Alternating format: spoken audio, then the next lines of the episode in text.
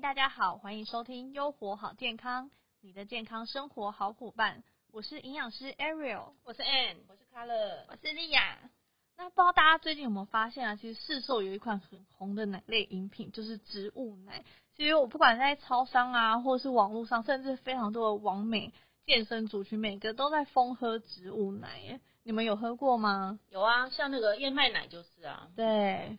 那我自己之前也是喝过燕麦奶，然后最近出的那些植物奶，其实我也有去买来喝。但这边啊，要先跟大家澄清一下，植物奶它不等于牛奶，它是没有办法取代牛奶的。因为其实牛奶我们最主要可以就是摄取到非常多的钙质，那植物奶呢，它就是有从豆类啊、谷物啊、坚果不同的去浸泡研磨产出，所以它每一款营养素可能也是不太一样的哦。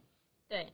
因为啊，像我自己的话，其实我如果有时候不想喝牛奶，我就会用豆浆哦来代替。但是我很清楚，就是说豆浆的营养素跟牛奶的营养素其实不太一样。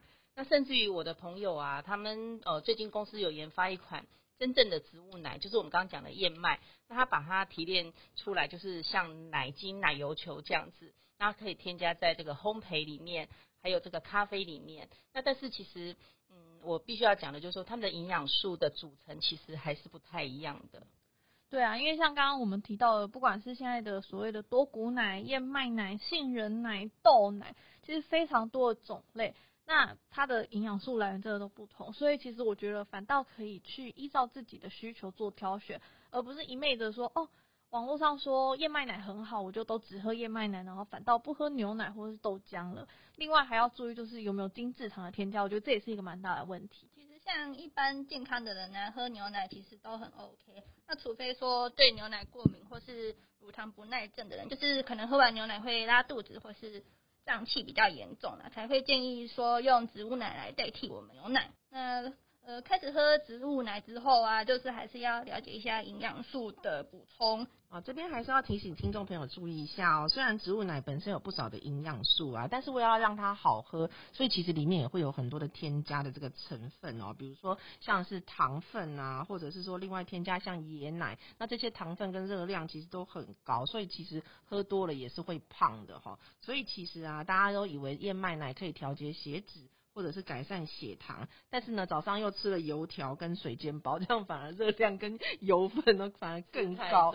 对，所以呢，不要以为呢喝植物奶就很健康，然后就饮食过过度的油腻，反而对身体造成更多的负担，更不好。好，那这边提呃提醒一下听众朋友，就是说在肠胃敏感的朋友呢，我们在这个使用豆浆的时候啊，我们除了就是要呃注意胀气以外呢，如果说本身我们自己有疾病或者是某方面的机能状况不好，那我们都要去评估一下到底自己适不适合饮用这个植物奶哦。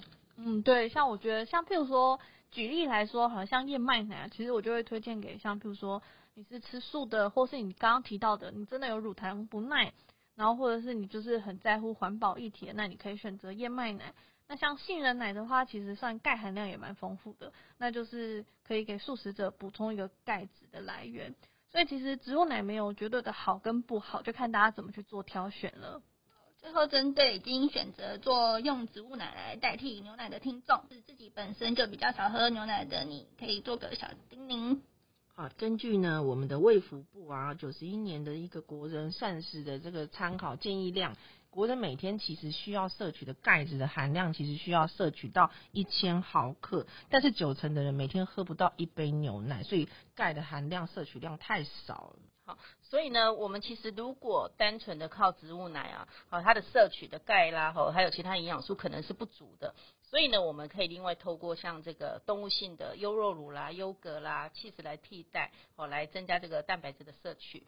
那全素者呢，他也可以靠豆腐啊、豆干啊这样高钙的食品来做补充，哦，来维持这个骨骼跟人体所需要的营养素。嗯，那我们希望本节内容可以帮助到你。如果还有更多关于植物奶的疑惑，或想要更深入了解的地方，都可以在底下留言给我们。